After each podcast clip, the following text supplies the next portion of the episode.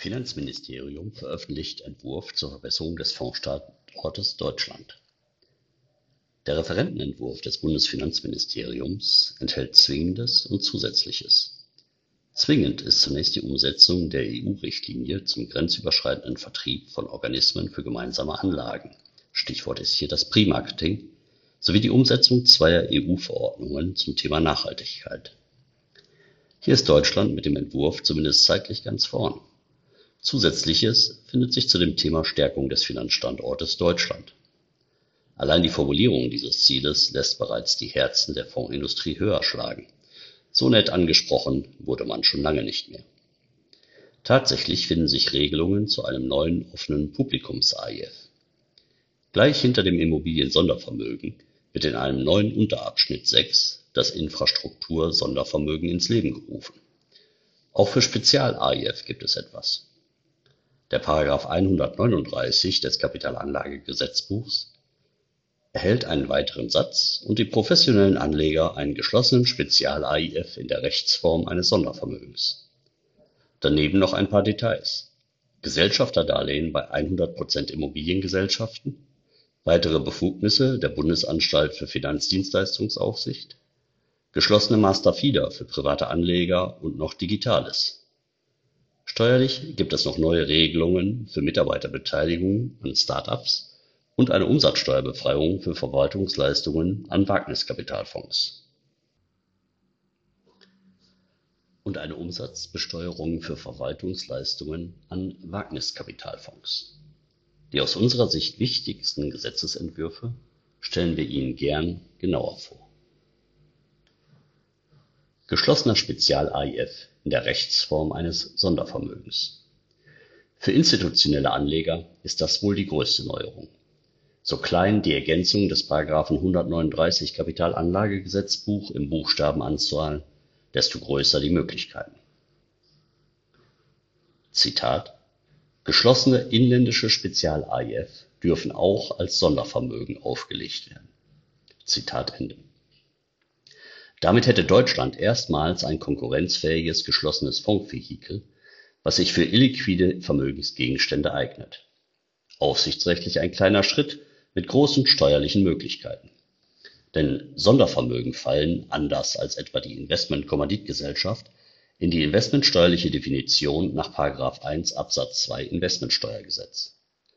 Auch unter der Anlageverordnung wären diese geschlossenen Sondervermögen erwerbbar etwa als geschlossene Immobilien-Spezial-AIF unter § 2 Absatz 1 Nr. 14 Buchstabe c der Anlageverordnung oder aber als geschlossene Private Equity AIF unter § 2 Absatz 1 Nr. 13 Buchstabe b.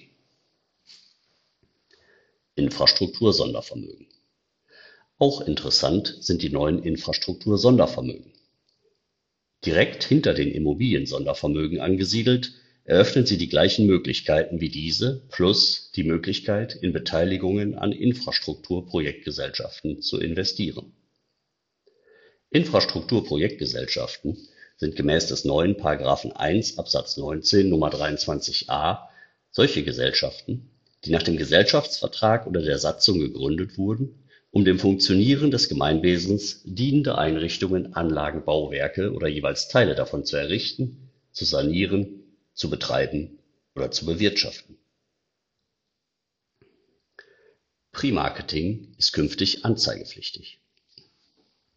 Bisher gab es im Kapitalanlagegesetzbuch mit dem § 239 Absatz 1 Satz 1 nur eine Regelung zum Vertrieb.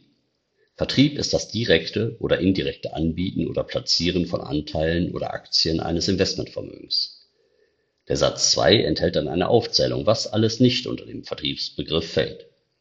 Satz 3 enthält eine Sonderausnahme für den Vertrieb an professionelle und semiprofessionelle Anleger. So ist zum Beispiel kein Vertrieb gegeben, wenn die Initiative vom Anleger ausgeht, das sogenannte Reverse Solicitation Verfahren. Besteht die Absicht zu einem Vertrieb, besteht eine Anzeigepflicht für alternative Investmentfonds. Unterhalb des Tatbestandsmerkmals Vertrieb besteht derzeit nach heutigem Recht keine Anzeigepflicht. Bislang gilt in Deutschland in Bezug auf professionelle und semiprofessionelle Anleger, dass die Verhandlung von Fondsdokumenten keine Vertriebshandlung darstellt, wenn die Dokumente noch nicht angebotsreif sind, weil sie etwa noch zu verhandelnde Lücken aufweisen. Erst mit der vollständigen Aushandlung der Bedingungen sind in dieser Situation Vertriebshandlungen möglich.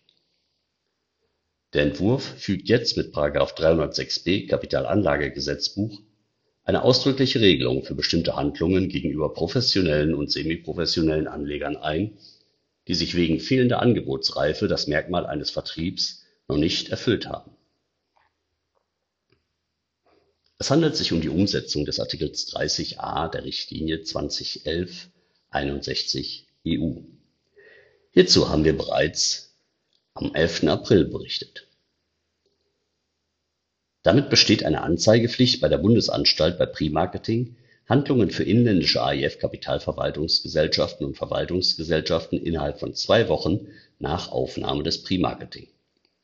Für EU-AIF-Verwaltungsgesellschaften gilt das jeweilige Aufsichtsrecht des Herkunftsmitgliedstaats. Die Bundesanstalt hat aber das Recht, die zuständige Behörde des Herkunftsmitgliedstaats der EU-AIF-Verwaltungsgesellschaft zu ersuchen weitere Angaben zum Pre-Marketing bereitzustellen, das im Geltungsbereich dieses Gesetzes stattfindet oder stattgefunden hat. Die Möglichkeit über Reverse Solicitation ohne Vertriebsanzeige einen AIF professionellen oder semiprofessionellen Anlegern zeichnen zu lassen, gibt es dann in der Praxis auch nicht mehr. Denn eine Zeichnung innerhalb von 18 Monaten nach Beginn des Pre-Marketing gilt als Vertriebsereignis und ist genau wie beim allgemeinen Vertrieb wiederum anzuzeigen. Gesellschafterdarlehen bei 100% Immobiliengesellschaften und Kreditobergrenze jetzt 60% § 240 Absatz 2 Nummer 1 und Nummer 2 Kapitalanlagegesetzbuch bestimmt eine Einzelobergrenze je Immobiliengesellschaft und eine Gesamtobergrenze für alle Darlehen je Sondervermögen. Es wird bereits unter heutigem Recht diskutiert, ob diese Grenzen auch dann gelten, wenn es sich um 100% Beteiligungen handelt da Gesellschafterdarlehen bei 100% Beteiligungen vom wirtschaftlichen Risikogehalt einer Eigenkapitalfinanzierung gleichzustellen seien, soll nach Sinn und Zweck der Vorschrift die Anlagegrenze hier nicht greifen. Der vorliegende Gesetzesentwurf will die Beschränkung von Gesellschafterdarlehen bei 100 Beteiligungen nun ausdrücklich aufheben. Dem § 240 Absatz 2 werden dafür weitere Sätze angefügt Ansonsten wird auch noch die Kredit und Belastungsobergrenze von bisher 50% auf 60% angehoben.